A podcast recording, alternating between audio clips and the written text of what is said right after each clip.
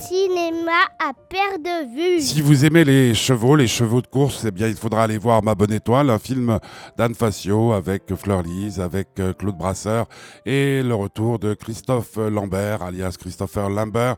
Donc, oui, si vous aimez les chevaux.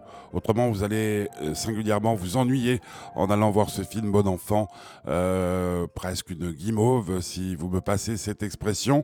Oui, pourquoi? Parce que le monde du cheval et ceux qui en font partie ne pensent qu'au cheval, ne dorment qu'en pensant aux chevaux, ne rêvent qu'en pensant aux chevaux, n'aiment qu'en pensant aux chevaux. Donc, euh, bien entendu, euh, c'est un peu comme ceux qui aiment le football ou la course automobile.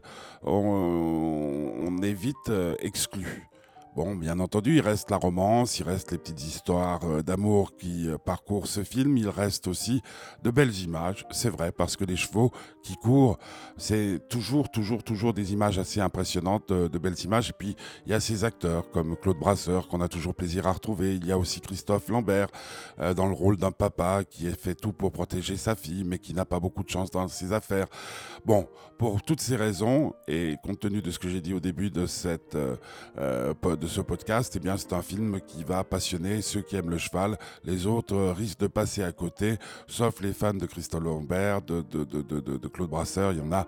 Donc, euh, ma bonne étoile, à vous de juger.